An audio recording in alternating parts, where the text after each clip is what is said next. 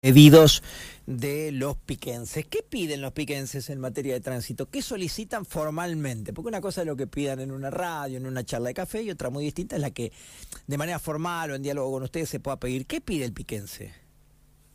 Bueno, por ahí en algunos casos puntuales eh, eh, se da la circunstancia a veces a través de, un par de particulares, puntualmente de algún barrio, más que nada, planteando alguna situación, alguna cuestión que ellos eh, piden.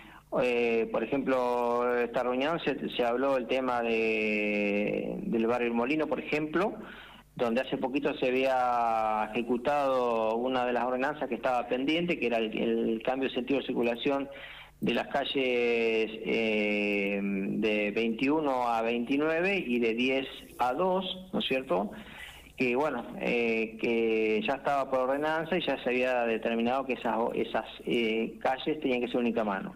Bueno, a raíz de esto también eh, un grupo de vecinos también plantearon, digamos, la necesidad de que siga, digamos, de alguna forma con este cambio de sentido de circulación lo que restaba, ¿cierto?, del barrio Molino, que tiene que ver con la a partir de la calle 29 hasta la ruta y de la 10 a, a la 2, que bueno, que justamente eso fue uno de los temas que se trató y que bueno se resolvió de alguna forma eh, dar eh, digamos el ok de alguna forma trabajar sobre un sobre otra una ordenanza o ampliar la ordenanza que ya estaba vigente para justamente este, darle una respuesta a los vecinos del barrio Molino y poder de alguna forma en algún momento poder ejecutar esas esas calles y ponerlas única una, eh, como única mano que hay muchas calles que que también no solamente barrio Molino estamos hablando del barrio Ruchi barrio Alborada eh, y la idea es ir, eh, ir trabajando progresivamente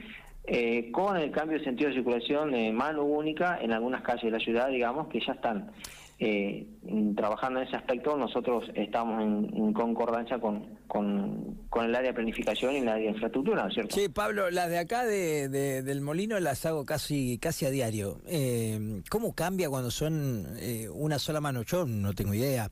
He escuchado, puedo escuchar pues, los beneficios, pero ¿cómo cambia el tránsito? ¿Cómo mejora, si se quiere, cuando la cuadra es de solo una mano? Sí, tiene, tiene un ordenamiento mucho mejor. Los vehículos ya, eh, el tránsito se ordena de alguna forma mejor.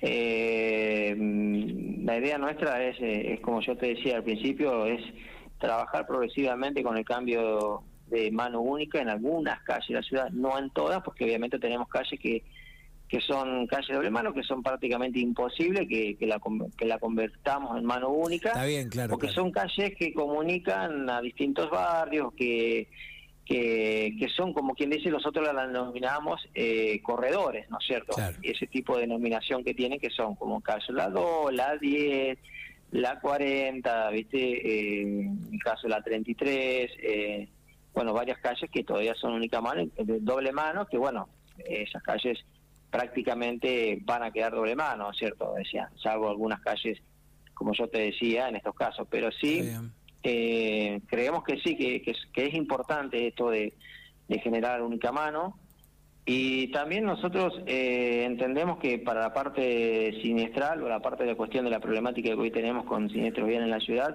también ayudaría muchísimo en ese sentido.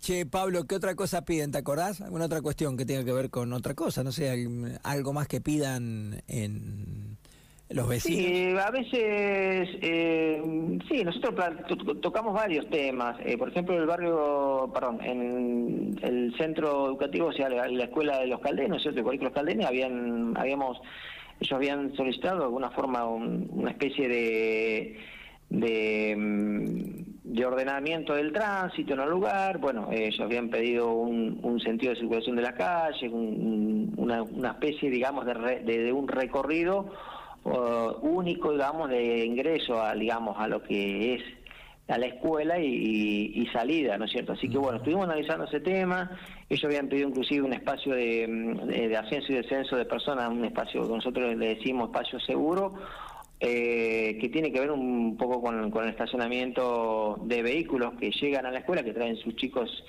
a la, a la escuela y que bueno, eh, generar un espacio para ascenso y descenso, algo que que por ahí sea algo seguro que no que no se complique por ahí a veces cuando por la gran cantidad de concurrencia de gente, ¿no es cierto? Está bien. Pablo, desde tu experiencia